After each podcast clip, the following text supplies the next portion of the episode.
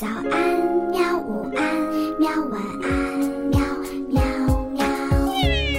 播呀播呀，快播呀！嘿咻，嘿咻。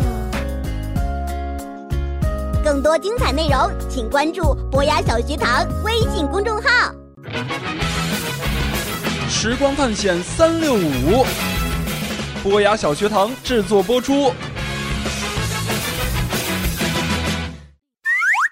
上回讲到，老郭教授、小马同学和小马的女朋友一起坐着时光机，见证了改变世界的方便面的诞生。回来这么久了，郭教授对于方便面的痴迷啊，那可是丝毫未减啊！他立誓要尝遍世间方便面。呃，呃，小马啊，今儿咱们。吃韩国方便面，你看怎么样啊？还吃方便面啊，教授？你瞅瞅这地上的包装袋，哪有重复的？哎，这没吃够嘛？那个什么，快快快，你去给我买一包去。好，好，好。小马转身去了超市，看着琳琅满目的方便面啊。有选择困难症的他呀，可着实是犯了难了。这个郭教授吃这么多方便面也不怕上火？嗯，不行，我得制止他。哎，就这个了，韩国变态辣方便面，哈哈，反正他也不懂韩文，嘿嘿嘿嘿。出锅了，教授。快来尝尝这个韩国变态啊，嗯，变态辣方便面啊！变态方便面你是什什什么方便面？哎，你别管了，你别管了，快吃吧啊！嗯，啊啊！辣死我了！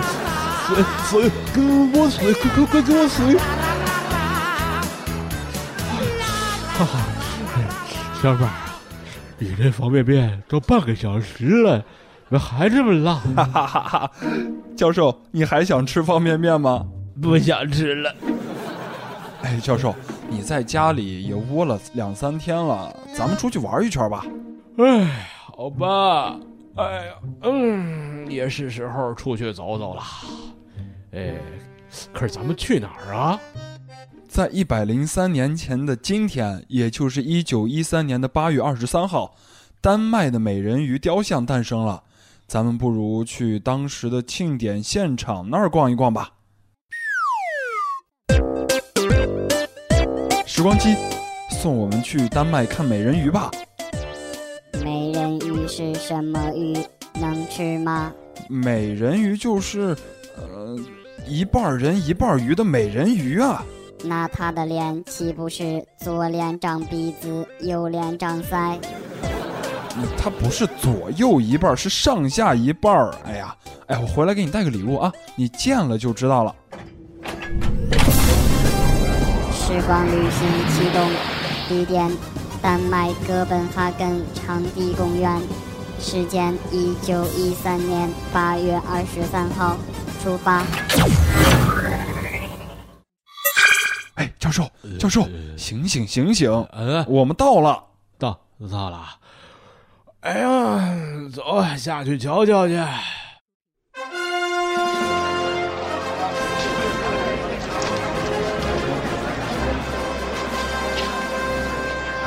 教授，你快看，台上有仨人，他们旁边的那个石头上立的就应该是美人鱼雕像了吧？啊，站在中间的。是丹麦雕刻家爱德华·艾瑞克森，还有他的未婚妻。另一位先生呢是雕像的资助者卡尔·雅各布森。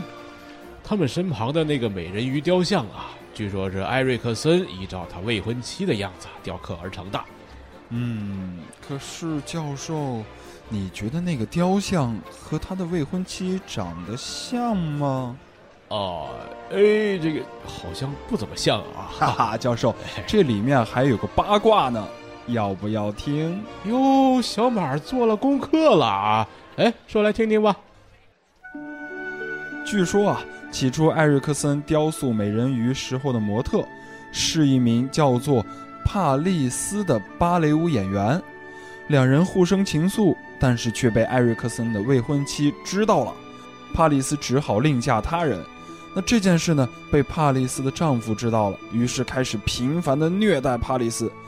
不堪打击的帕利斯患上了精神分裂，早早就去世了。可是后来啊，艾瑞克森又把他的妻子作为模特，铸成了这座美人鱼铜像。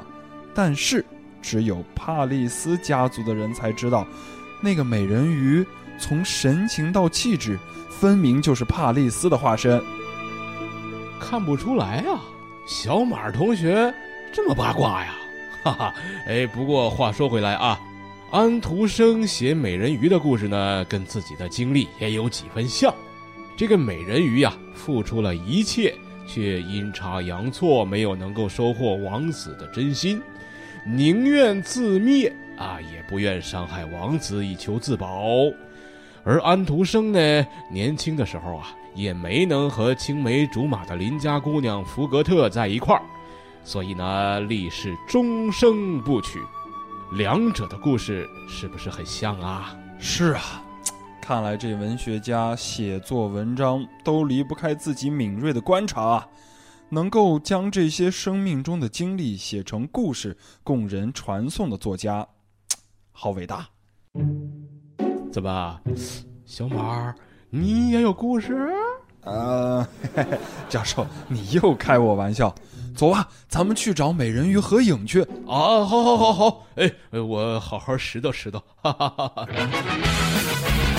时光探险三六五，波雅小学堂制作播出。